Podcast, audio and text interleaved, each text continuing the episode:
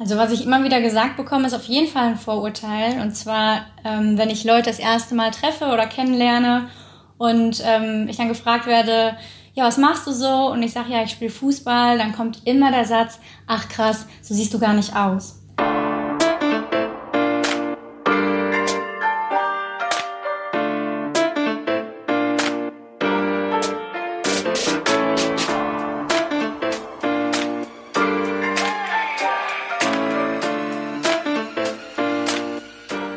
Schweinis! Moini, was geht? Ich hoffe, ihr seid fit und habt einen schönen Sonntag. Heute gibt es für euch ein wirklich richtig gutes Interview. Ich glaube, das sage ich jedes Mal, aber das war wirklich so. Ich dachte, ich rede mit meiner Gesprächspartnerin viel mehr über Fußball, aber tatsächlich spielt das gar nicht so eine große Rolle, obwohl das ihre Profession ist. Wir reden viel mehr über allgemeine Themen und die wirklich jeden betreffen können. Zum Beispiel sprechen wir über Wertschätzung, was gerade auch in meinem Leben eine riesengroße Rolle spielt und was das aber für meine Gesprächspartnerin bedeutet. Wir sprechen auch das Thema Ego an, Kommunikation und den Mut, den man dazu braucht, wirklich offen und ehrlich Dinge anzusprechen, die einem auf dem Herzen liegen. Wir steigen auch ganz heftig ein. Ich dachte, das Thema kommt nur vielleicht und wenn dann erst viel später äh, im Gespräch. Ich meine das Thema Körper und wie man aussieht und wie man geformt ist und wie das ist, wenn das von außen beurteilt wird und warum das völliger Quatsch ist. Das Gespräch ist so reflektiert, sie hat so einen coolen Einwurf auch mitgebracht. Es ist eine wirklich richtig coole Gesprächspartnerin und noch besseres Teammember natürlich.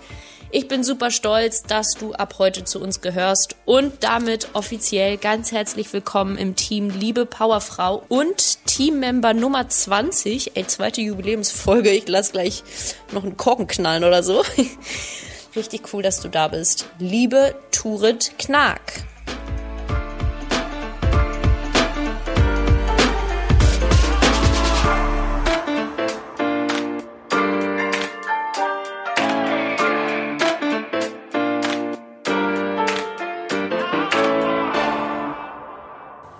Das finde ich halt super schlimm, weil ich finde, das ist so vorurteilbehaftet, diese Aussage, weil wie soll man denn aussehen, wenn man Fußball spielt? Das finde ich ganz schrecklich und das kommt immer wieder vor. Das ist so crazy. Tatsächlich, ähm, wir nehmen ja ein bisschen versetzt auf quasi im, im, Vorhinein. Heute kommt eine Folge raus von einer anderen Kollegin, die ist inzwischen Moderatorin und die hat genau dasselbe gesagt. Und die war genauso. Wie zur Hölle soll man denn aussehen? Ja. Wir steigen da, wir steigen da gleich voll gerne nochmal tiefer ähm, in das Thema. Aber bevor wir das machen, müssen wir natürlich die Reihenfolge äh, beibehalten und unsere Zuhörer mit ins Boot holen und dich erstmal richtig vorstellen. Tausend Dank, dass du dir die Zeit heute genommen hast und dass du Teil von Team Lisa wirst. Herzlich willkommen, Turit Knag. Ja, gerne. So, Turit, und bevor wir, wie ich es gerade schon gesagt habe, voll gerne in dieses Vorurteil nochmal weiter reingehen, möchte ich ähm, den Ball nochmal zu dir rüber, rüberspielen, doppelpassmäßig, um die Fußballanalogie weiter beizubehalten. Meine Gesprächspartner müssen oder dürfen, sagen wir mal dürfen lieber, sich immer einmal selber vorstellen und um dem Ganzen so eine kleine äh, Struktur zu geben, sage ich immer, wie so auf so einer FIFA-Karte oder auf so einer Quartettkarte. Schieß doch mal gerne los. Was steht bei Turit Knag auf ihrer FIFA-Karte? Ja, auf meiner FIFA-Karte steht erstmal Turit Knag, geboren am 24.01.91, also 29 Jahre alt. Ähm, genau, natürlich Fußballspielerin äh, für Atletico Madrid mittlerweile und äh, für die deutsche Nationalmannschaft. Ähm, genau, nebenbei, beziehungsweise heißt nebenbei, ich habe auch noch einen anderen Job. ich bin noch wissenschaftliche Mitarbeiterin an der Universität zu Köln und äh, schreibe auch noch meine Doktorarbeit im Moment. Ähm, das ist so, was ich beruflich mache. Ja, ansonsten vielleicht auch noch Charaktereigenschaften, würde ich sagen. Ja, hau sehr, raus. sehr offener, äh, vielleicht auch lustiger Mensch bin. Ähm, genau, ähm, ja, also so würde ich mich jetzt erstmal beschreiben. Völlig in Ordnung. Süß, dass du noch was überlegst. Da stehen richtig viele Sachen drauf und jetzt, jetzt kennen wir dich ein bisschen und wissen, äh, dass du also schon mal krass viel mit an den Tisch bringst, auf jeden Fall. Und so witzig, dass du das gesagt hast, oder was heißt witzig, aber das, das Vorurteil, da möchte ich jetzt sofort drauf eingehen, weil immer wenn ich mich vorbereite auf meine Interviews, überlege ich mir, auch so bevor ich nochmal so krass in die Recherche gehe oder so, was, was möchte ich aus diesem Gespräch rausziehen? Und irgendwie, ich weiß gar nicht warum, hatte ich mir das Thema aufgeschrieben, so Weiblichkeit, Körpergefühl und so. Einfach, ähm, weil ich aus dem Hockey komme und da habe ich ganz oft gehört, so, ach nee, da kriegt man ja so, so fette Oberschenkel und ähm, ne, das sind immer so, so Bauernmädchen oder so. Und ich find's so crazy und du bist nun eine, siehst super aus, zierliche, äh, blonde, hübsche Frau und ich schätze mal, dass Leute halt denken, als Fußballer ist man, keine Ahnung, derbe, kräftig, was auch immer, muss irgendwie oder kann nicht hübsch sein oder so. Was geht dir durch den Kopf?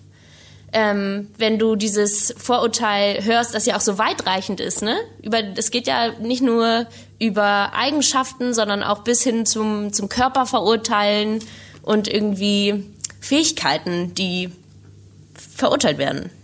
Ja, total. Also ich denke gerade, ich meine, letztendlich bewegen wir uns ja auch gerade sowieso in so einer Zeit, wo so Dinge wie Bodyshaming und so weiter total auf dem Zettel sind und ähm, ja, wo es einfach darum geht, vielleicht auch Menschen so zu akzeptieren, wie sie sind. Und ob ich jetzt eine Fußballerin bin, die ganz dicke Oberschenkel hat oder dünne, oder ob ich groß bin oder ob ich klein bin, das hat ja auch irgendwie dann letztendlich nichts damit zu tun, was ich vielleicht auf dem Platz leiste. Und letztendlich ist es ja auch so, dass man gerade im Fußball natürlich auch verschiedene Typen braucht. Also natürlich brauchst du die kräftigen, stämmigen Leute, die vielleicht mal voll dazwischenhauen können. Du brauchst aber vielleicht auch die etwas schlankeren, grazileren, die sich da vielleicht irgendwie durch enge Situationen durchschlängeln können. Also es ist, finde ich, so, ja, es ist so vorurteilbehaftet und gerade gerade bei Frauen halt auch. Ne? Also ich glaube, es wird niemals jemand zum Mann sagen, ach, du siehst gar nicht aus, als würdest du Fußball ja. spielen, weil sich da beim Mann natürlich niemand Gedanken drüber macht.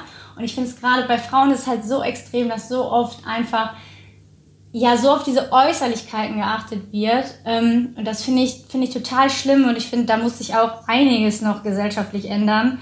Und äh, ich finde, das ist auch gerade eine ganz gute Zeit dafür, dass man sowas mal ähm, anspricht und dass sowas auch mal in die Köpfe der Menschen kommt. Voll. Und vor allem, bitte korrigier mich, wenn es nicht so ist, aber als Teil eines Teams, das du ja nun auch bist, ne, im Verein, in der deutschen Nationalmannschaft, ähm, das spielt ja in der Kabine oder unter den Mädels so überhaupt keine Rolle. Und es gibt in einem Team, es gibt jeden Typen, es gibt immer jeden Typen. Und so wie du es gesagt hast, man braucht jeden. Und das definiert einfach nicht die Fähigkeit eines Spielers. Genau. Ich glaube zum Beispiel, es wird niemals jemand bei den Männern zum Lionel Messi sagen, ach krass, du siehst gar nicht aus wie ein Fußballer. Ja. Du bist so klein und du hast ja überhaupt keine Muskeln und äh, ja. wie kannst denn du Fußball spielen? Also das finde ich so, ja, das ist so ein Messen mit zweierlei Maß, was da auch Männer und Frauen angeht und ähm, ja, schrecklich. Also ich hasse es, wenn jemand sagt, du siehst gar nicht aus, als würdest du Fußball spielen. Wobei es ja wahrscheinlich auch eigentlich irgendwie als Kompliment gemeint ist, ne? So, oh, du bist ja, keine Ahnung, hübsch und, und zierlich wahrscheinlich, was ja auch schöne Attribute sind. Aber es genau, ist einfach. Das, äh, ja, das impliziert ja dann wieder so ein bisschen nach, ähm, ja, hübsche Frauen sollten kein Fußball spielen oder was auch immer. Und das finde ich dann auch wieder, ach, ja. Also ich habe ich hab langsam echt genug davon. Dass, ja, äh, glaube ich. Ja. Da habe ich auch noch äh, drüber nachgedacht, mh, mm, so dass Frauen ja schon auch beides immer machen, ne? Ähm, zum Beispiel, ähm, wie heißt sie nochmal, Pickrot. Scheiße, Vornamen gerade vergessen. Die ist ja auch so ein bisschen bloggermäßig auf Instagram quasi unterwegs. Und das ist auch schon wieder gefühlt so ein oder so ein Anspruch. Frauen sollen auch gerne hübsch aussehen und am besten sich auch gut anziehen und äh, gerne so ein bisschen Blogger sein, aber, aber Fußball spielen dann ja auch schon gerne gut. Ja, es also ich so finde, es, es muss halt irgendwie auch jeder für sich selbst entscheiden. Also wenn ich als Frau meine bloggermäßig unterwegs sein zu müssen, dann gerne. Wenn ich das Gefühl habe, das nicht machen zu müssen, dann halt eben nicht. Also es ist ja auch irgendwie jeder ist ja jeder individuell und wer es machen möchte, sollte es machen. Wenn nicht, der macht's nicht. Nur ich finde es halt irgendwie schlimm, wenn so von außen, gerade bei Frauen, irgendwie geurteilt wird oder von außen gesagt wird, ja, du musst dich aber mal hübsch machen oder du musst mal ein bisschen weniger machen oder du musst das Ja. und das. Und Ja. ja, das ähm, sollte jeder für sich selbst entscheiden. Voll. Und man sollte so ein bisschen anerkennen, dass man nicht nur eine Sache sein kann, sondern man kann, keine Ahnung, schlank sein und Fußball spielen oder man kann nicht so schlank sein und Ballett tanzen auch, ist scheißegal. Genau, genau. Oder man kann Fußball spielen und gleichzeitig einen Doktor in äh, Sonderpädagogik machen. Genau. Als, als hätte ich den Als ganz Übergang äh, geübt. weit hergeholtes Beispiel, genau. Aber da, um jetzt nochmal auf den Bogen zu schlagen und auf deine ähm, FIFA-Karte zurückzukommen, äh, erstmal riesengroßer Respekt an dieser Stelle, Turit, richtig, äh, richtig cool. Erzähl doch gerne mal ein bisschen, wie du äh, neben dem Hoppala, jetzt habe ich mir den Kopfhörer rausgehauen, der sowieso nicht so gut hält, wie wir schon festgestellt haben. Wie bist du neben dem Fußball in die Richtung Sonderpädagogik gerutscht und wie, ähm, wie kam das dann, dass du sogar dich entschlossen hast zu promovieren, weil das ist ja ein richtig weitgreifender Schritt auch, weil das nochmal ein richtig äh, krasses Commitment für viele Jahre auch bedeutet. Ja, klar. Also ich muss ganz ehrlich sagen, ich habe ähm, wie viele auch mein Abitur gemacht und wusste danach erstmal nicht, wohin mit mir. Und habe dann ähm, ein Jahr lang diverse Praktika gemacht, habe äh, im Bereich Journalismus äh, ein Praktikum gemacht, habe bei einem großen Konzern äh, im Büro gearbeitet, ähm, habe dann aber für mich festgestellt, dass so ähm, ja den ganzen Tag im Büro zu sitzen nicht so für mich ist. Journalismus fand ich toll, da hat mich aber ein bisschen die Arbeitszeiten abgeschreckt, muss ich ganz ehrlich sagen. Und ähm, ich komme aus einer Familie, die auch äh, ja in sehr sozialen Berufen arbeitet. Also mein Vater arbeitet auch äh, mit Behinderten zusammen in einer Werkstatt für Behinderte. Ach, schön. Und ähm, ja, Lehrerin war dann auch eine Option für mich und dann, dann habe ich gedacht, gut, dann das macht dir sowieso irgendwie Spaß und auch ähm, vielleicht mit echt benachteiligten Leuten zu arbeiten und dann habe ich mich fürs Sonderpädagogikstudium entschieden. Genau, habe das dann äh, fertig gemacht innerhalb äh, Kürzester Jahren. Zeit. Ja, ich glaube, es war, es war tatsächlich Regelstudienzeit, aber ich muss auch sagen, ich hatte sehr gute Kommilitoninnen und Kommilitonen, die mich da ganz gut mit durchgezogen haben. geil, Also okay. das war immer so ein bisschen, ich war immer so ein bisschen gezwungen mitzuhalten, weil ich irgendwie den Anschluss an die nicht verlieren wollte, weil ich die ganz gern mochte und Ja, die cool. haben es irgendwie so durchgezogen, dann habe ich es halt mit durchgezogen und äh, ja, dann war so ein bisschen die Frage nach dem Studium äh, ins Referendariat zu gehen direkt als Lehrerin. Da, ja, da hatte ich aber ein bisschen Angst, dass das schwer mit dem Fußball vereinbar ist, weil du ja doch sehr feste Arbeitszeiten hast und nicht mal ja. auf der Arbeit sagen kannst, oh, heute haben wir aber ein Auswärtsspiel. Dritte ich kann Stunde kann ich nicht. Ne? Das ist schwierig.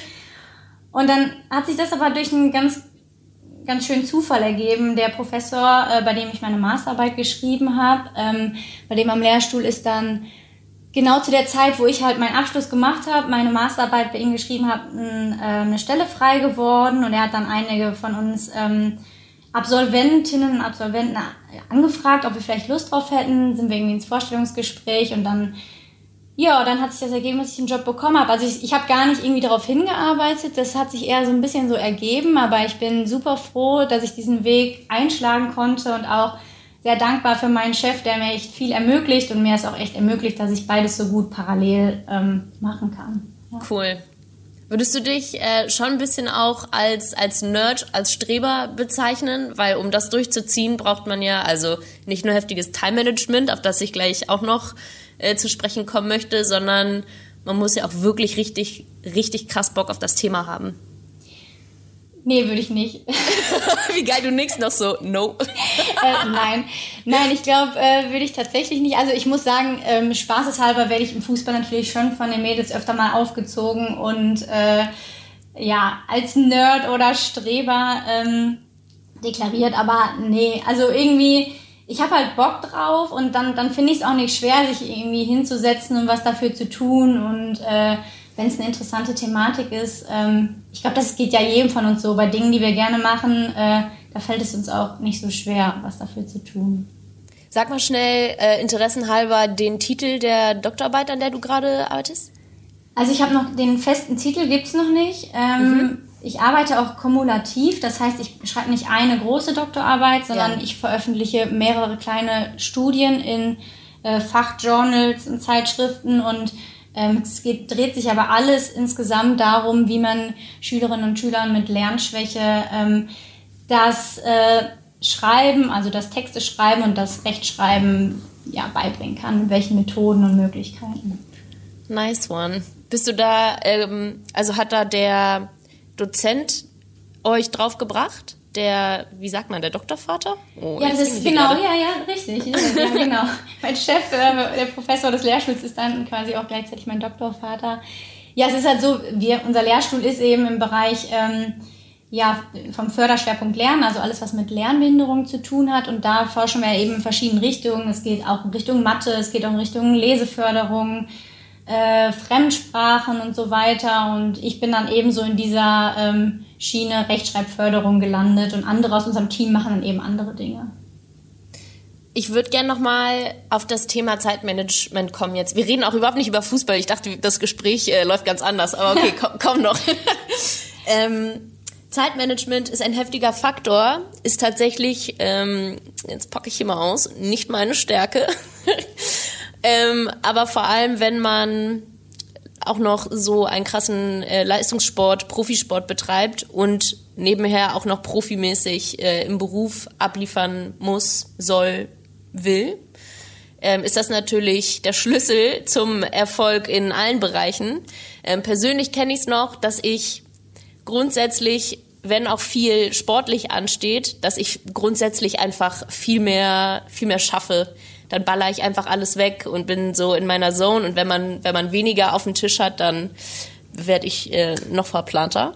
Ähm, wie ist das bei dir? Hast du äh, vielleicht für mich auch persönlich einen heftigen Tipp, ähm, wie man das Ganze, die ganzen Zügel gleichzeitig in der Hand hält und äh, nichts aus dem Blick verliert?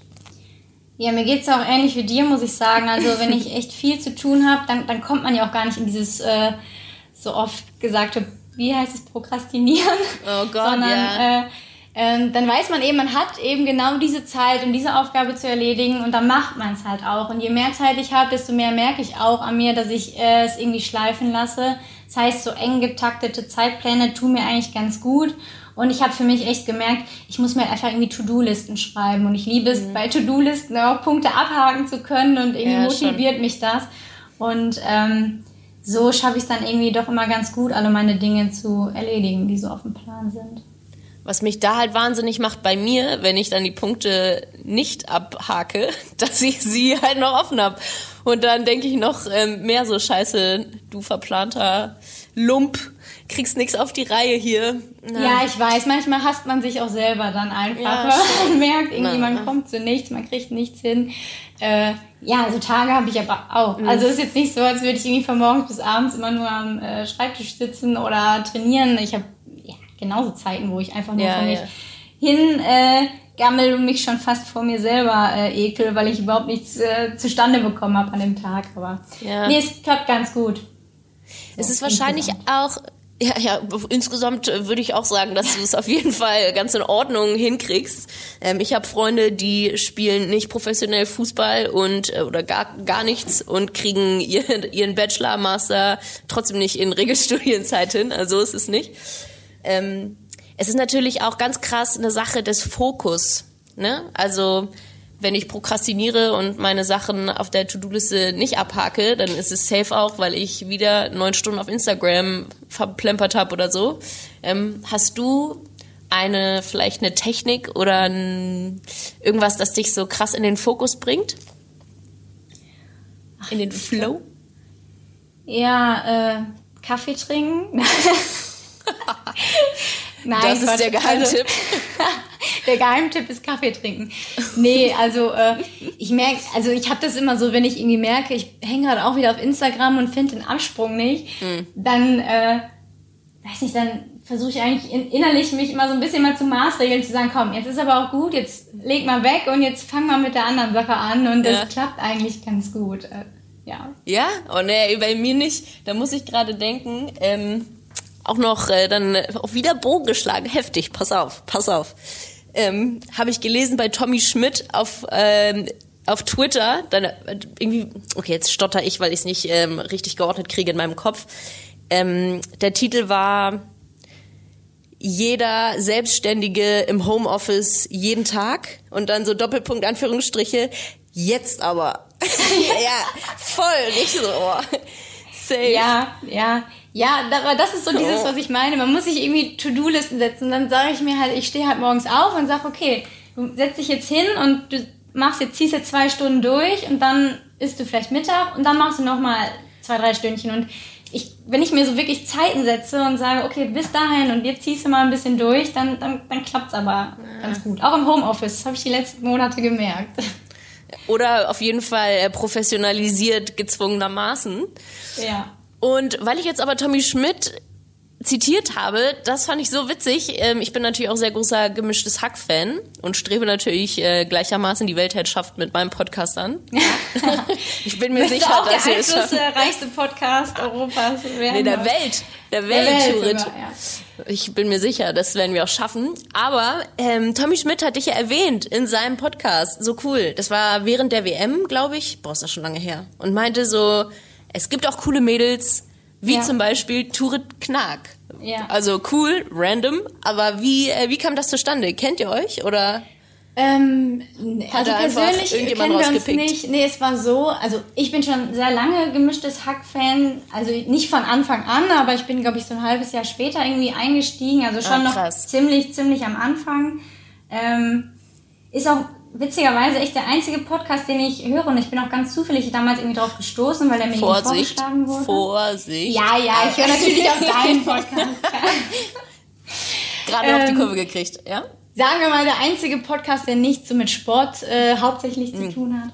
Genau. Ähm, nee, und dann hatte ich irgendwie, dann bin ich den beiden auch auf Instagram gefolgt und so weiter und habe mir natürlich immer irgendwie, ja, als bekennende Hacki habe ich mir natürlich immer alles äh, äh, angehört und äh, ich weiß nicht, ich glaube, dann hatte er sich irgendwie zu der Zeit, als WM war, dann ein bisschen mit dem Frauenfußball auseinandergesetzt und äh, hat sich mal ein bisschen das Team angeguckt und hat, glaube ich, gesehen, dass ich ihm folge und ist mir dann irgendwie zurückgefolgt und dann hatten wir kurz irgendwie miteinander geschrieben, hat er gesagt, nee, super, was ihr macht, ich finde euch klasse, ich supporte euch ein bisschen und äh, wir müssen euch größer machen und so weiter und das fand ich echt ganz nett und wir haben uns noch nicht persönlich äh, getroffen, wir haben mal, man schreibt sich mal hin und her Ja, ja. irgendwie, Äh, aber äh, ja, finde ich sehr sympathisch, hat ihn noch sympathischer gemacht, als ich ihn eh schon fand und Ja, äh, cool. Genau, war echt äh, eine schöne Aktion. Ja, fand ich auch richtig, richtig cool. Ähm, so, und jetzt würde ich sagen, reden wir mal ein bisschen über den Sport auch, oder? Ja, nach, dafür nach sind wir doch 20 hier. Minuten. Dafür sind wir hier. Also naja, der Podcast für mich soll schon so sein, einfach auch Inspiration auf jeder Ebene. Ne? Und wenn jetzt jemand hört, so man kann auch Nationalmannschaft im Fußball spielen und Sonderpädagogik ähm, den Doktor machen, dann ist das schon auch geil. Und wenn du einen geilen Tipp hast, der jemandem in irgendeiner Art und Weise hilft, passt das auch, definitiv. Aber erzähl mir doch mal, bist du eigentlich gerade äh, jetzt in Madrid auch? Ja. Ja. Ich sitze gerade in meinem Apartment hier in Madrid. So geil. Tell me about it. Du ähm, bist jetzt vor kurzem zu Atletico Madrid gewechselt. So ein geiler Verein. Ich habe mich, also wir kennen uns nicht, keine Ahnung, aber ich habe mich derbe gefreut, einfach weil es auch ein cooles Zeichen ist für den deutschen Fußball, ähm, auch für den, einfach für, für die Frauen an sich, so, dass man professionell einen Schritt machen kann bei einem Verein, der nicht wie Real sich jetzt jetzt erst 2020 einen Verein dazu kauft, um äh, irgendwie den Trend mitzumachen. Also auch cool, aber natürlich eine ganz andere Aussage. Ähm, genau, vielleicht erzähl doch einfach mal ein bisschen über deinen über deinen Profi-Alltag so, wie das für dich äh, in dem Verein gerade ist, wie professionell das ist und und auch was das so für dich bedeutet, wahrscheinlich so ein bisschen diesen Profitraum zu leben im Ausland auch noch. Ja, genau. Also für mich persönlich war das jetzt natürlich, also ich bin jetzt, ja, ich mich ja gerade schon vorgestellt, 29 Jahre alt und äh, für mich war jetzt eben nochmal so die Überlegung, ähm, ja, was machst du jetzt noch in deiner Karriere, die wahrscheinlich jetzt auch nicht mehr zehn Jahre dauert. Und ähm, Kommt drauf an, wie heftig du dich ernährst und trainierst. Ne? Pizarro, just saying. Ja, äh, genau.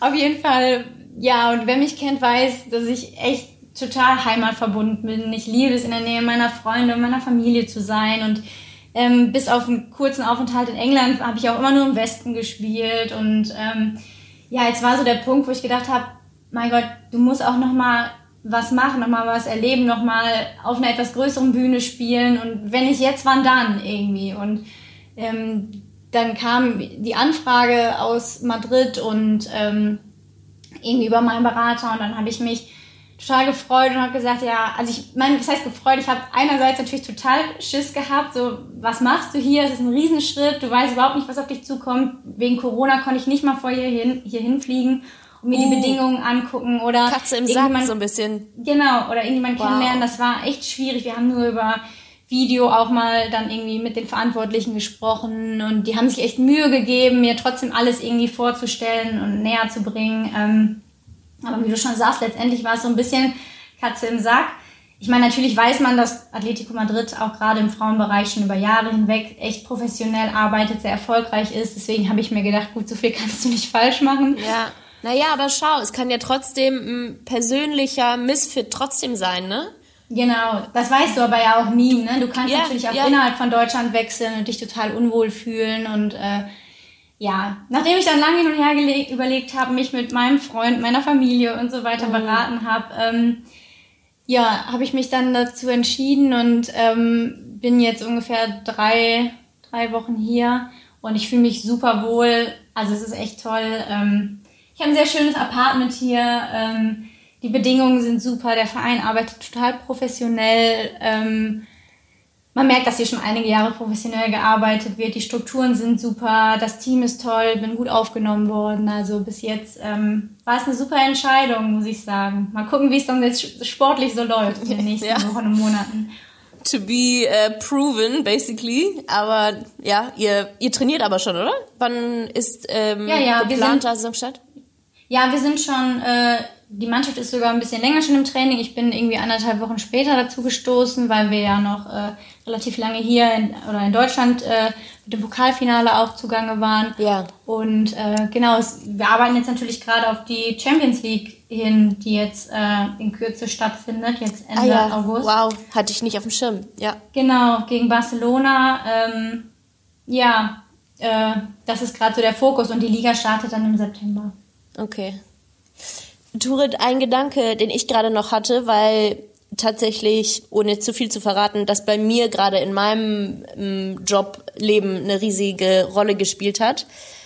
Wie krass ähm, wichtig ist für dich das Thema Wertschätzung im, im Beruf? Und jetzt beziehen wir das mal auf den Fußball gerne wieder. Du hast gerade gesagt, die sind auf dich zugekommen und ähm, du hast es gerade noch so gesagt, wahrscheinlich spiele ich jetzt nicht mehr tausend Jahre. Ähm, und hat, das hat jetzt so geklungen, als ob deshalb die Anfrage noch mehr wert war für dich oder noch besonderer.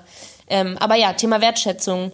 Wie wichtig ist das für dich, mh, mm, um erstens deine Rolle ähm, perfekt ausfüllen zu können, um, um deine Leistung erreichen zu können und ähm, ja, dich auch so wohl zu fühlen in, in deinem Umfeld? Ja, total wichtig. Also erstmal ist es natürlich wichtig, äh, ja, vom Verein an sich Wertschätzung zu erfahren. Ich glaube, das ist ja auch so ein bisschen gerade die Thematik irgendwie überall, so nach dem Motto, sollen die Männer-Profiklubs Frauenmannschaften haben? Mhm. Und mhm. ich finde das wirklich nur eine gute Sache, wenn man auch Wertschätzung erfährt. Das heißt, wenn der Verein wirklich dahinter steht, wenn man merkt, dass man als Frauenmannschaft äh, eine ähnliche Stellung, wenn nicht sogar die gleiche Stellung hat für den Verein wie die Männermannschaft ich habe das hier gemerkt in meinen ersten Tagen. Wir sind äh, irgendwie von Termin zu Termin und dann äh, waren wir Mittagessen im Restaurant und da war zufällig auch der CEO von ähm, Atletico Madrid und der ist mir dann auch vorgestellt worden und er hat irgendwie nochmal betont, dass ihnen der Frauenfußball hier im Verein total wichtig ist und dass sie in den nächsten Jahren sehr erfolgreich sein wollen und wenn du allein schon merkst, dass der Verein so hinter der Frauenmannschaft steht, gibt dir das schon ein richtig gutes Gefühl. Das ist natürlich zum einen wichtig und zum anderen ist natürlich auch für einen persönlich dann im Alltag wichtig, dass man Wertschätzung durch Trainer und Staff und Mitspielerinnen und so weiter erfährt. Weil wenn du dich nicht wohlfühlst und nicht wertgeschätzt fühlst, dann, dann kannst du natürlich auch deine Leistung nicht bringen. Ne? Wenn du dich unwohl fühlst, wenn du immer das Gefühl hast, oh, mache ich hier überhaupt alles richtig, ähm, bin ich gut genug und so weiter, dann, ja. dann, dann kannst du nie deine Leistung abrufen. Deswegen ist es total wichtig, Wertschätzung zu erfahren von allen im Verein. Kannst du für dich persönlich definieren, ähm, was jemand anders tun muss, quasi, damit du dich von dieser Person wertgeschätzt fühlst? Ja, erstmal natürlich irgendwie zuhören, ein offenes Ohr haben, Gespräche führen, ähm, dass gefragt wird, was ich denn noch irgendwie brauche, dass aber auch ja, von der andersrum ja. gesagt wird, was sie von mir erwarten, dass eben einfach offen miteinander kommuniziert wird und äh, ja, dass man so eben das Gefühl bekommt, äh, dass der andere sich irgendwie Gedanken macht, wie man helfen kann ja, im Team ja. und so weiter. Und ja, das ist, das ist so das Wichtige. Also ich glaube, miteinander sprechen ist so mm, das Wichtigste. Voll, finde ich auch.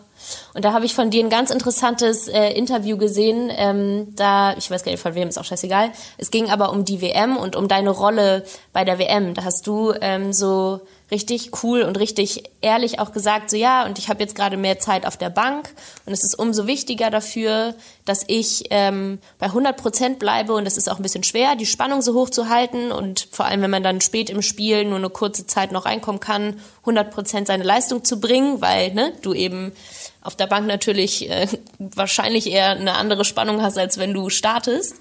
Aber ähm, du hast das so cool gesagt, dass eben die Starting Eleven euch auf der Bank so ein cooles Gefühl gibt, dass ihr dazugehört, dass ihr wichtig seid, dass es ohne euch nicht läuft. Und auf der anderen Seite, dass ihr auch eine total ähm, unterstützende Rolle einnehmt und gerne.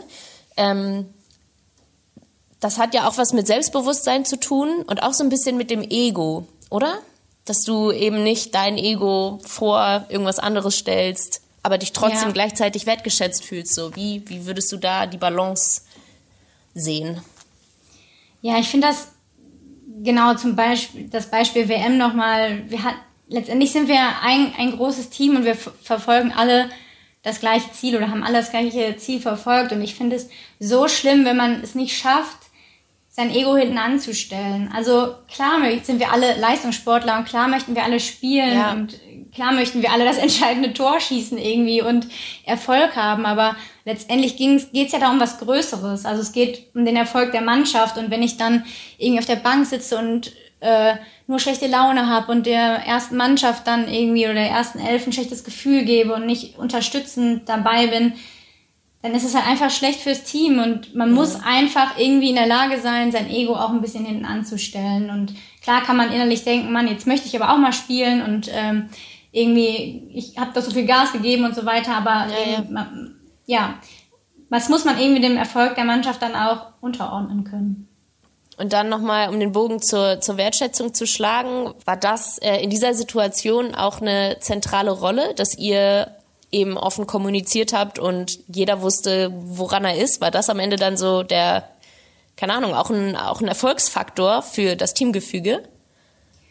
Ja, also ist schwierig zu sagen, weil so erfolgreich waren wir dann ja letztendlich ja. doch nicht, wie wir uns erhofft, erhofft hatten. Ja, ähm, du, du, weißt, wie ich meine. Aber ich glaube schon, dass es im Team eigentlich grundsätzlich ganz gut funktioniert hat. Ähm, ja, wahrscheinlich war es auch ein bisschen schwierig, weil, weil wir noch ziemlich ja, frisch als Team zusammen waren, noch nicht so gewachsen waren mit dem Trainerteam und so. Vielleicht müssen sich, müssen sich da auch in den, in den, oder über die Jahre hinweg noch die Rollen ein bisschen mehr finden ähm, um dann vielleicht noch erfolgreicher zu sein. Aber ich glaube, im Grunde genommen haben wir da eine sehr gute Mannschaft, die da auch sehr gut mit umgehen kann. Und das ist natürlich immer das Problem. Ich meine, wenn du in einem Land spielst, wo sich die erste Elf von alleine aufstellt, mhm. dann, ja, dann hast du das Problem nicht. Aber wir sind in Deutschland einfach super besetzt, haben einen super ja. Kader und jeder hat irgendwie natürlich auch irgendwo verdient zu spielen. Und das macht es dann natürlich auch für, für einen Trainerstab und so weiter auch nicht einfacher, die Mannschaft aufzustellen. Ähm, ja, aber ich denke, wir sind als Team da auch auf einem sehr guten Weg und ähm, haben ja jetzt sogar noch ein bisschen länger Zeit zur EM. Ja. ja. Ja, hast du recht. Aber da ist natürlich dann auch wieder Thema äh, Kommunizieren super wichtig, auch von den Trainern, auch zwischen euch. Deswegen möchte ich dann noch einmal kurz bei dem, bei dem Aspekt bleiben und aber um offen und mh, auch, sagen wir mal, konstruktiv miteinander umzugehen, das erfordert ja auch ein bisschen Mut. Weil wirklich dann zu sagen so, okay, das stört mich jetzt aber gerade, ich meins gar nicht so egomäßig, ich will jetzt aber spielen und nicht auf der Bank sitzen, sondern einfach zu sagen, du hast es gerade äh, formuliert als, ich brauche das und jemand anders braucht irgendwas anderes. Ähm, es erfordert Mut, äh, offen und ehrlich miteinander zu kommunizieren. Und ähm, vielleicht kannst du noch mal sagen, wie, wie du dich vielleicht persönlich in dem Bereich ähm, entwickelt hast, so in den letzten Jahren weil ich habe auch gelesen, dass, und jetzt schlagen wir wieder den Bogen zu deiner Doktorarbeit, dass du natürlich auch äh, Vorlesungen hältst, ganz klar, und dass du am Anfang nervös warst, aber das inzwischen total gut meisterst. Vielleicht hast du da ja noch den ein oder anderen Tipp ähm, für unsere Zuhörer.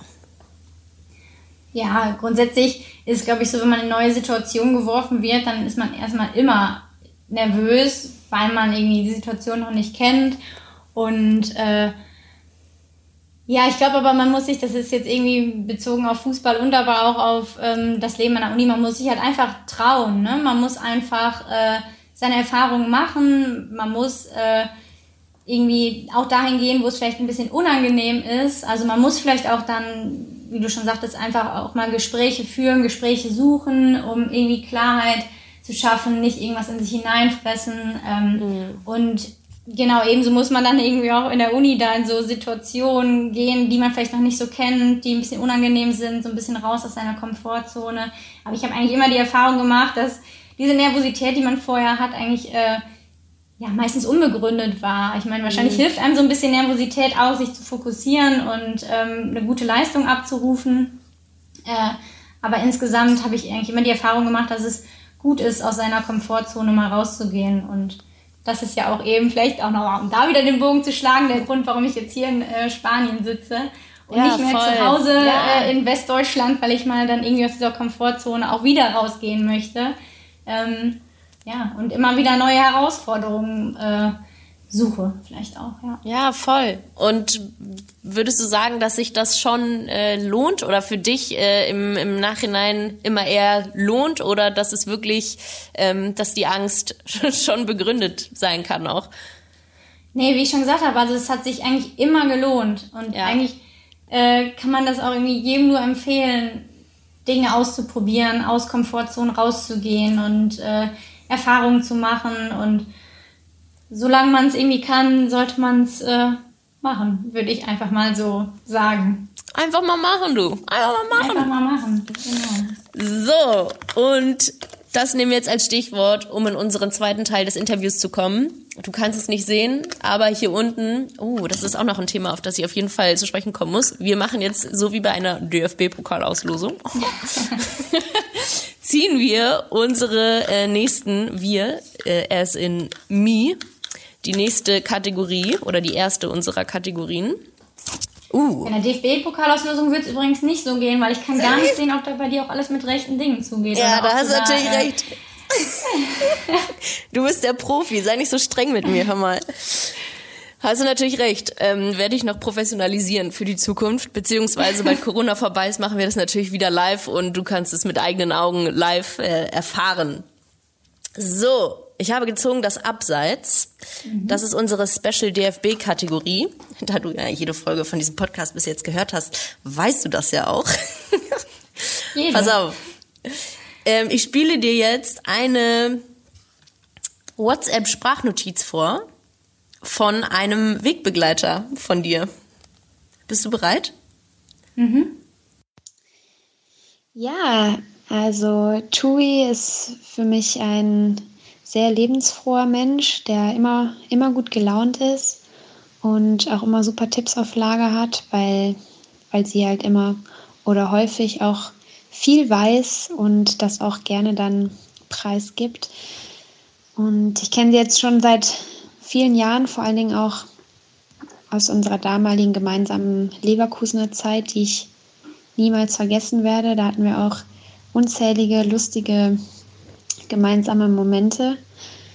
Ich erinnere mich da auch beispielsweise an nächtliche Feiereien in Düsseldorf, beispielsweise, als wir dann ja relativ gut gelaunt waren und in der Bahn dann ein bisschen Musik gemacht haben, was dem einen oder anderen Gast dann nicht ganz so gut gefallen hat und wir letzten Endes dann nur noch alleine mit unserer Gruppe im Waggon waren. Und da war Turit auch immer vorne mit dabei.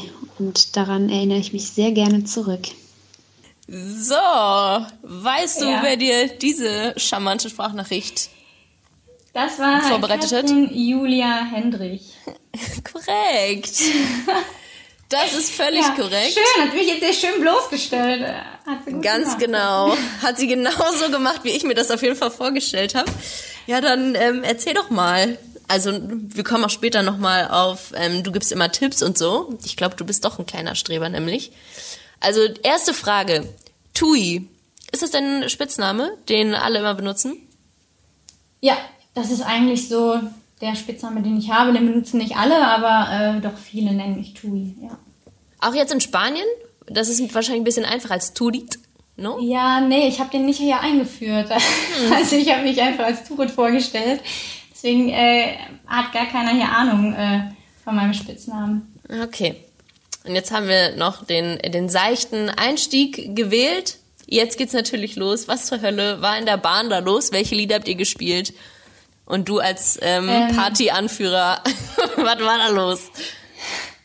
Ich, ähm, ja, ich sag mal so, wir waren jung. das ist schon einige Jahre her. Nein, also äh, klar haben wir immer mal wieder, es war glaube ich ein Mannschaftsabend in der Vorbereitung. Äh, ich glaube, wir waren sogar mit der ganzen Mannschaft irgendwie unterwegs und ähm, ja, haben es dann auch krachen lassen natürlich. Wenn man mal die Gelegenheit hat, rauszugehen, so als Sportler, ne? Selbstverständlich. Die wenigen Male, die man rausgehen kann, die nutzt man dann natürlich auch. Und äh, doch, da hatten wir einen sehr schönen Abend auf jeden Fall. Ich glaube, wir sind sogar aus der Bahn rausgeschmissen worden von einem äh, Kontrolleur, weil wir nicht alle ja, mit, Ticket, mit Tickets bewaffnet waren. Ich glaube, wir dachten, die, ja, ich glaube, wir dachten, die Studenten könnten alle jemanden auf ihrem Ticket mitnehmen und es ging dann irgendwie doch nicht. Und dann standen wir noch sehr lange irgendwie an irgendeinem verlassenen Bahnhof noch auf den nächsten Bahn gewartet. Also es war äh, ein ganz witziger Abend und wir erinnern uns alle sehr gerne dran zurück. Okay, wir lassen wir mal dabei dann. Aber sag, was für Lieder, was für Lieder ähm, würdest du als äh, DJ so einer Veranstaltung ähm, so auflegen? Ähm, ja, da muss man sich natürlich auch mal ein bisschen nach seinem Publikum mm. richten. und Sehr gute allen, allen recht machen. Äh, ja, schwierig. Bei so Mannschaftsabenden gehen dann doch irgendwie äh, natürlich einerseits irgendwelche Schlager und Charts immer ganz gut, weil das natürlich irgendwie allen so ein bisschen gefällt. Mal so ein Hip-Hop-Lied, mal aber auch mal so alte Songs, die wir noch aus unserer frühen Jugend kennen, die gehen dann auch immer ganz gut. Also ähm, so der Mix macht's, glaube ich. Sehr gut. Perfekter Einstieg. Ähm, man muss sich nach seinem Publikum richten. Stark.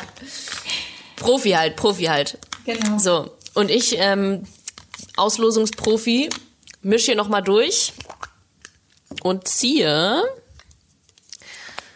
Ich halte sie mal rein, keine Ahnung, wahrscheinlich siehst du es eh nicht. Das Shootout. The Shootout, das ist eine kleine Schnellfragenrunde. Habe ich vorbereitet. Schnell beantworten, ohne nachzudenken. Und wenn du möchtest, darfst du im Nachgang nochmal begründen. Ja? Okay. Alright. So, lieber Lunch mit Frank-Walter Steinmeier oder mit Angela Merkel? Frank-Walter Steinmeier. Hattest du ja schon, ne? Genau, das war ja so meine Begründung gewesen. Wir kennen uns schon, das wäre wär nicht ganz so schwierig. Da das hätte ich bekannte, auf Themen. Ja, alright. Ähm, lieber England oder lieber Spanien? Spanien. Mm, urlaubsmäßig oder auch aus professionellen Gründen? Im Moment sowohl als auch. Fühle mich ja? sehr wohl hier. Ja. Geil. Vielleicht noch mal ganz kurz einen Abschnitt. Du hast ja für Arsenal gespielt. Das war eine relativ, ein relativ kurzes Intermezzo, drei Monate, glaube ich, sieben mhm. Spiele insgesamt. Ähm, war das so geil, wie ich mir das vorstelle? Ja, es war echt gut. Also äh, es hat mir sehr viel Spaß gemacht und ich habe äh, da auch ein bisschen mein Herz an die englische Liga verloren, muss ich sagen. Es war mm. echt schön. Ähm, bin auch großer Arsenal London-Fan sowieso von den Männern und es war ja. natürlich so ein kleiner Traum, der für mich damals in Erfüllung gegangen ist. Äh, die Liga hat sich natürlich seitdem noch um einiges mehr professionalisiert. Ja. Äh, aber es war auch schon damals echt ein tolles Erlebnis. Wenn du jetzt ähm, so die spanische Liga an sich und die englische Liga vergleichst, was würdest du sagen, kann der eine noch vom anderen lernen? Weil die sind ja vor allem im Frauenfußball beide die Vorreiter, wenn man das so sagen möchte.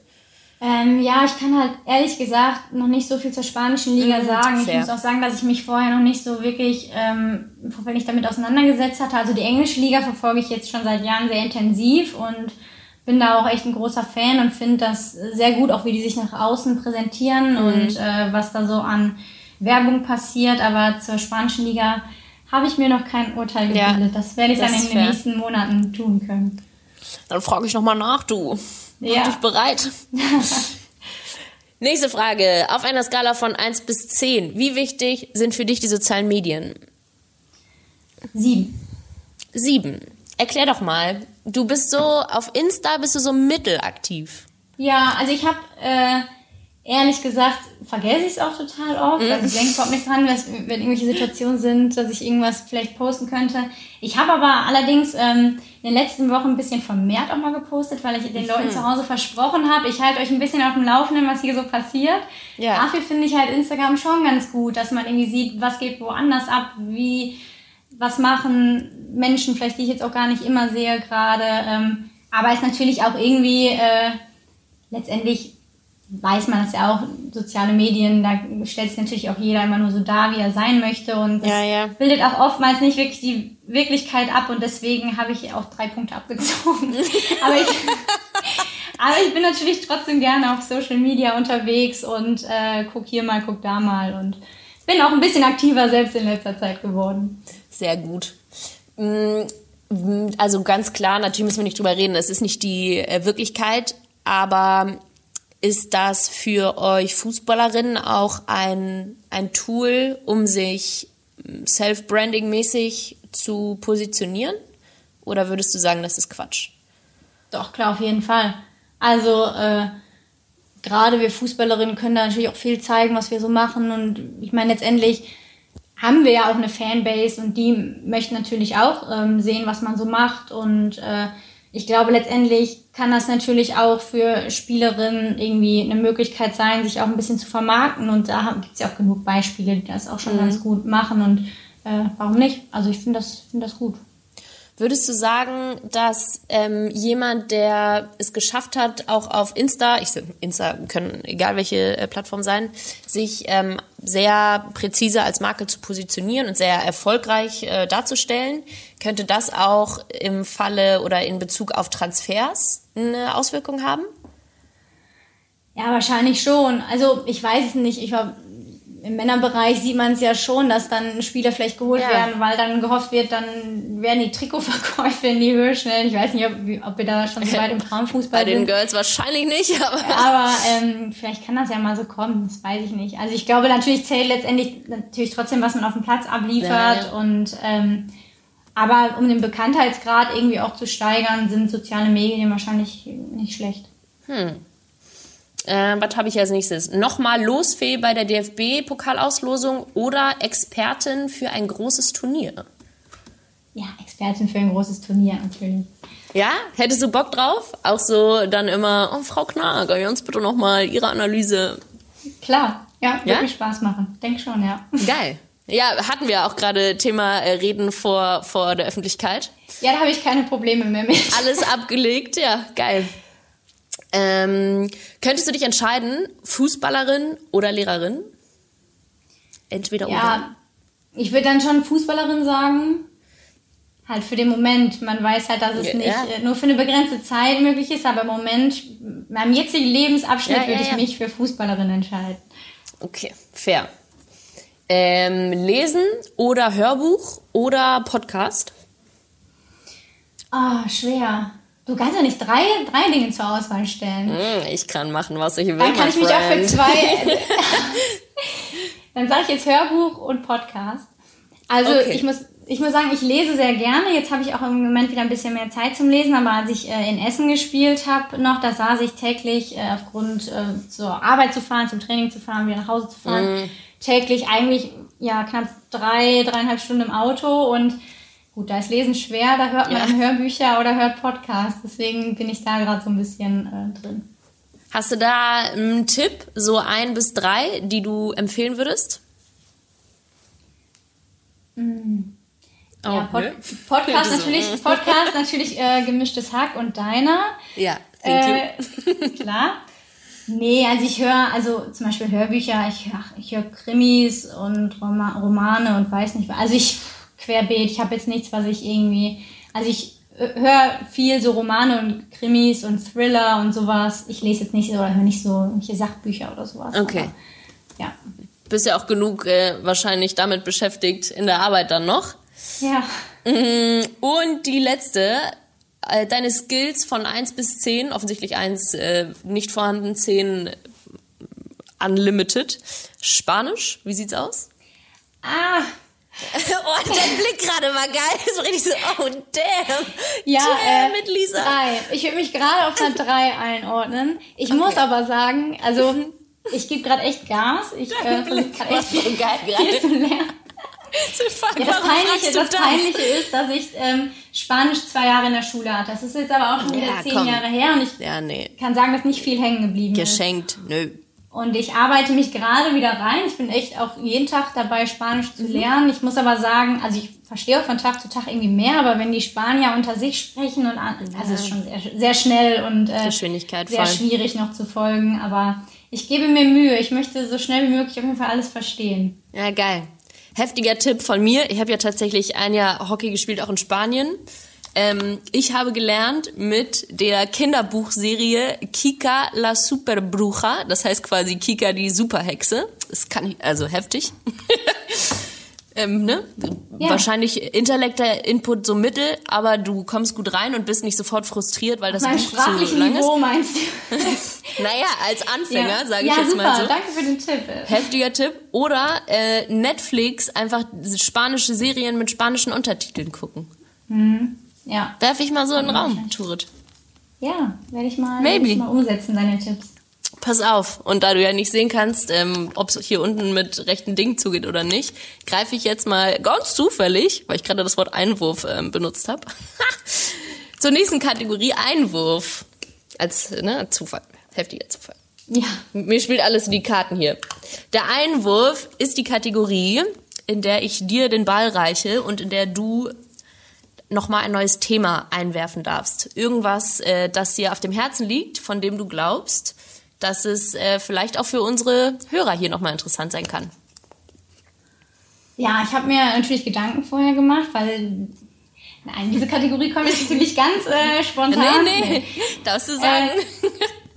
Ja, also ich habe ähm, mir Gedanken gemacht, was ich noch gerne sagen möchte und ich habe ein bisschen überlegt, dass ich doch noch mal aus meiner Rolle als Lehrerin und äh, Wissenschaftlerin sprechen möchte und ich habe so ein bisschen vielleicht auch so mit aktuellem Bezug wäre mein Anliegen nochmal, weil jetzt ja doch gerade irgendwie in Bezug auf Corona die Zahlen auch wieder steigen und man so ein bisschen das Gefühl hat, okay, es könnte irgendwie wieder ähm, Hm, cool. dazu kommen, wo wir mal waren. Und für mich ist eben ein ganz wichtiges Anliegen, dass gerade Leute wie wir, ich zähle uns jetzt mal dazu und wahrscheinlich auch die meisten unserer Hörer, sehr privilegierte Leute sind und Menschen, die sich echt wenig Sorgen machen müssen. Und ähm, wir sehen in unserer Forschung eben immer wieder, dass es gerade sehr viele Schülerinnen und Schüler gibt, die aus sehr schlechten Verhältnissen und familiären Verhältnissen kommen, für die diese Corona-Zeit echt eine ganz schlimme Zeit ist oder war und ist, weil wenn man davon ausgeht, dass Schülerinnen und Schüler, die vielleicht ganz wenig Struktur und Hilfe und Ja, Unterstützung ja. zu Hause bekommen, jetzt fast ein halbes Jahr ohne Schule waren, die ähm, ja denen zu Hause wenig geholfen wird, die sowieso schon Schwierigkeiten in der Schule haben und da jetzt eben noch so benachteiligt werden und das wahrscheinlich kaum noch in ihrer Schulkarriere wieder aufholen können, würde ich gerne nochmal an alle Menschen appellieren, sich doch wirklich so zu verhalten, dass wir nicht mehr in diesen Zustand zurückkommen, dass diese Kinder so strukturlos eventuell auch zu Hause sitzen müssen und ähm, ja nicht äh, die Förderung bekommen können, die sie denn aber bräuchten. Und da möchte ich gerne nochmal an alle appellieren, weil das vielleicht, weil das wirklich ein sehr wichtig, wichtiges Thema Ja. ist, was mir sehr am Herzen liegt. Ähm, oh, ja, voll geil. Richtig, richtig guter Einwurf. Thank you. Habt ihr ähm, im Büro quasi öfter jetzt auch über das Thema gesprochen, dass eben jetzt halt so eine heftige soziale Schere aufgeht, quasi? Weil ganz Ja, viele ja, ja, eben nicht halt- diese ja. digitalen Unterricht jetzt also einfach keine Endgeräte haben, um daran teilzunehmen und dann, wie du es gerade so schön gesagt hast, einfach keine Struktur. Und also wir haben gerade drüber gesprochen, dass wir verpeilt sind und wir sind fast 30. Und wenn ich mir dann überlege, ich bin ein Schulkind in der Grundschule oder Mittelstufe, das also und dann selbst verantwortlich zu sein, das ist eine Mammutaufgabe.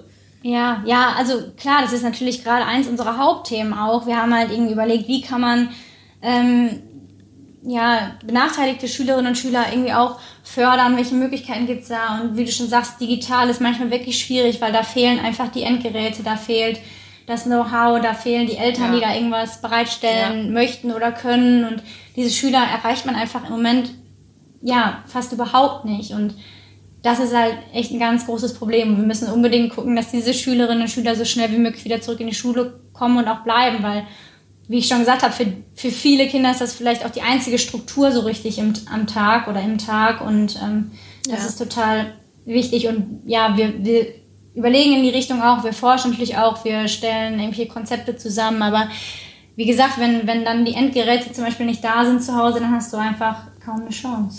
Ja. Äh, anderer Aspekt von deiner Aussage ähm, war Leute, tragt die Maske, wascht euch weiter die Hände, haltet weiter Abstand, bleibt weiter vernünftig.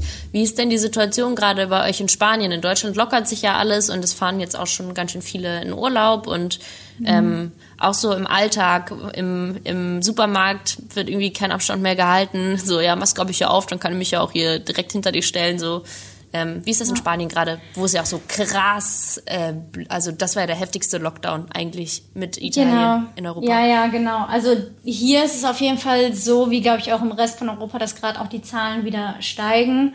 Äh, wir haben seit letzter Woche nicht mehr nur im Supermarkt eine Maskenpflicht, sondern auch auf der Straße. Das heißt, sobald du deine Wohnung verlässt, musst krass. du die Maske tragen die ganze Zeit.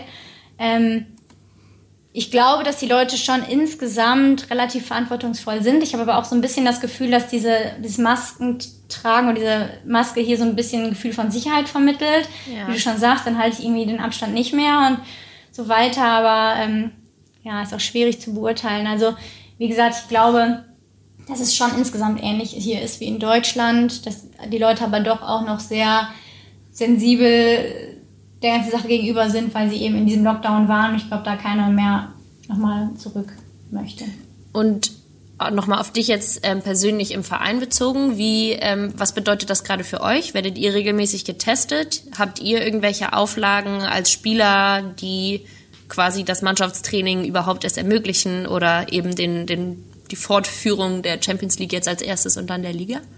Ja, genau. Hier ist es so, wie es jetzt auch in Deutschland war. Wir tragen eine Maske, bis, bis das Training anfängt. Wir desinfizieren uns regelmäßig die Hände. Ähm, wir sind in verschiedenen Kabinen untergebracht und Distanz zueinander. Ähm, ja, also alles die Auflagen, die wir hier im Hygienekonzept im DFB eigentlich auch hatten. Ähm, genau, und jetzt ist natürlich angesagt, auch äh, vorsichtig zu sein im Hinblick darauf, dass wir jetzt natürlich auch irgendwie das Champions League Turnier spielen möchten. Ähm, ja, mal sehen, wie sich die Lage so entwickelt. Okay, ja. I feel you. Hoffentlich gut, Alter. Guter, guter Einwurf. Auch nochmal Erinnerung an mich. Ich werde selber sogar auch so ein bisschen leichtsinniger jetzt wieder. So, ja, passt schon. Aber nee, ist genau, ist genau der falsche Moment, um nachlässig zu werden. Ja, ich denke hm. auch. Vielen Dank für den Einwurf. Und nun mhm. kommen wir zur letzten Kategorie. Das ist der Head Coach in dieser Kategorie eine Gesprächspartnerin hat mal gesagt, das ist der Podcast, in dem ich alles auslager. ich lager wieder aus. Ähm, würde ich gerne von dir wissen, wer für dich in deinem Leben, und das kann beruflich oder sportlich oder privat sein, ein Mensch ist, der dich entweder in einer bestimmten Situation an die Hand genommen hat und dir den Ausweg aus irgendeiner brenzligen ähm, Situation gezeigt hat oder der das vielleicht sogar immer wieder macht oder vielleicht ist das nicht nur ein Mensch, sondern mehrere. Ja, ich glaube, am, am wichtigsten sind da auf jeden Fall meine Eltern. Also das sind, glaube ich, so die, die mir auch gerade in die mich auch in meiner Jugend immer sehr unterstützt haben, die mir immer irgendwo einen Ausweg oder Möglichkeiten gezeigt haben. Und ich denke, dass ich dann schon zu denen auf jeden Fall die, die engste Bindung habe oder auch auf meine Eltern am meisten höre, wenn es um Ratschläge geht und so weiter. Das sind meine Head Coaches. Ja, cool. Very nice. Turit, das waren so meine Fragen und ich habe aber gerade gemerkt, ich habe die DFB-Pokalsache noch nicht angesprochen. Darf ich da noch mal kurz, darf ich das noch mal kurz ansprechen? noch mal nachhaken. Ja, ja, ich wollte das irgendwo smooth einbinden, hat nicht geklappt.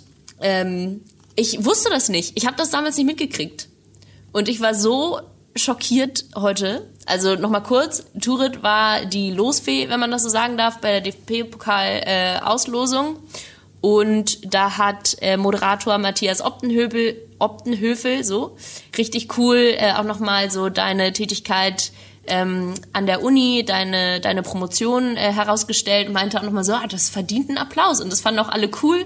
Und dann wendet er sich an Andi Köpke und sagt so, und Andi, wäre das auch was für die Männer? Und Andi sagt, ohne Scheiß, also das war so out of this world blind sagt er, nee, also wir trainieren so viel, das, das geht gar nicht. Und also, du hast noch ganz gut reagiert, du meintest so, hä, wir auch, und hast noch so gelacht. Und dann dachte ich aber wieder so, das ist so dieses klassische, das ist so der Inbegriff des Systems. Weil so, dann warst du noch höflich und nett und hast es irgendwie so, äh, ja, also es wurde dann so, so abgetan irgendwie was, also man kann jetzt auch wahrscheinlich live im öffentlich-rechtlichen Fernsehen nicht die heftige Diskussion dann losbrechen, aber es ist so krass, mm, wie, wie war, wie bist du da äh, dann damit umgegangen? Oder man ist ja auch so baff in dem Moment einfach, ne? Man checkt's ja, man ist ja dann nicht schlagfertig, sondern erst hinterher, oder? Ja, genau. Also ich habe halt, wie gesagt, in dem Moment schon das Gefühl gehabt, ich muss auch noch mal schnell was dazu sagen, weil das kann ich nicht so stehen lassen. Ähm, ich muss sagen, dass ich in dem Moment irgendwie ja, als gar nicht so schlimm empfunden habe, weil ähm, ja, ich glaube, er war auch so ein bisschen überrumpelt erstens von der Frage und mhm. zweitens mhm. haben wir uns im Vorfeld und danach auch wirklich sehr gut unterhalten. Da habe ich auch schon gemerkt, dass er auch ein gutes Bild vom Frauenfußball hat, mhm. hat mir erzählt, wo er schon im Stadion war, wen er kennt und so weiter. Da hatte ich so das Gefühl, okay, ähm, er ist jetzt nicht irgendwie gegen Frauenfußball, so aber trotzdem hast du ja. recht, das, das zeigt so, wenn das so seine erste Antwort ist, zeigt das auf jeden Fall, was noch so das Denken oder die ja, Denke genau. ist, ähm, um was vielleicht auch dann so gesamtgesellschaftlich und ähm, genau erst dann als im Nachhinein so ein bisschen dieser Shitstorm dann gegen ihn auch losgetreten wurde, ja, da ist mir dann auch so bewusst geworden, ja stimmt, das war einfach völlig daneben. Ähm, ja, aber wie du, das ist eigentlich schon wieder, da können wir wieder den Bogen zum Anfang des Podcasts mm. schlagen, irgendwie wie, wie wir Frauenfußballerinnen oder Sportlerinnen allgemein vielleicht auch gesehen werden und wie der Männerfußball oder die Männersportler sich da vielleicht äh, ja, dann auch irgendwie noch profilieren wollen oder ich weiß es nicht. Also es ist so, wie gesagt, es ist dieses große Thema äh, Frauenfußball, Frauen im Sport, ähm, unsere Stellung in der Gesellschaft, ja. die auf jeden Fall verbessert werden muss. Ja, and we're working on it. Das ist ja so der Gedanke auch, so ein bisschen der, der Podcast, warum, warum es ihn gibt. Und ähm, das ist eine wundervolle Überleitung, Turit. Ich habe alle meine Fragen gestellt, ich habe alles gesagt. Es war ein richtig geiles Gespräch, ich habe sehr genossen. Vielen Dank. Ja, gerne. Und da es ja der Podcast ist, der alles auslagert, schließt du, so wie du den Podcast gestartet hast, darfst du ihn auch nochmal schließen und zwar mit dem Pep Talk. Und du hast gerade schon so ein bisschen angesetzt. Ähm, der Pep Talk soll nochmal sich an die Zuhörer richten und dann ist das Ding auch durch. Warum lohnt es sich, an sich selber zu glauben, an seine eigenen Träume, egal was andere Gruppen in der Gesellschaft vielleicht ähm, dagegen sagen oder ähm, egal grundsätzlich, was irgendjemand anders sagt. Warum muss man durchhalten, durchpowern, an sich glauben und stark bleiben? Ja, ich glaube, das ist so ein bisschen, also da kann ich jetzt viele Aspekte einfach aufgreifen, die wir heute schon besprochen haben. Also einerseits, wenn du Ziele hast, dann verfolg sie, dann setz sie oben, komm raus aus deiner Komfortzone, äh, mach deine Träume wahr. Natürlich hat nicht jeder, da haben wir auch drüber gesprochen, die gleichen Bedingungen und Voraussetzungen und die gleichen Möglichkeiten, aber ähm, man kann eben immer versuchen, das Beste aus seiner Situation zu machen und ähm, Genau, so, das würde ich auch jedem ans Herz legen. Versucht das, das umzusetzen, was euch glücklich macht. Macht das, was ihr wollt und nicht, was euch gesellschaftlich oder von Menschen in eurem Umfeld irgendwie ähm, aufgedrängt wird, sondern ja, bleibt euch selbst treu. Tut das, was ihr möchtet. Richtig schön, Turit. tausend Dank. Ich wünsche dir alles Gute für die Saison, für, den, für die neue Aufgabe in Madrid. Daumen sind gedrückt und hoffentlich bis bald. Ja, alles klar. Ich habe zu danken. bis dann.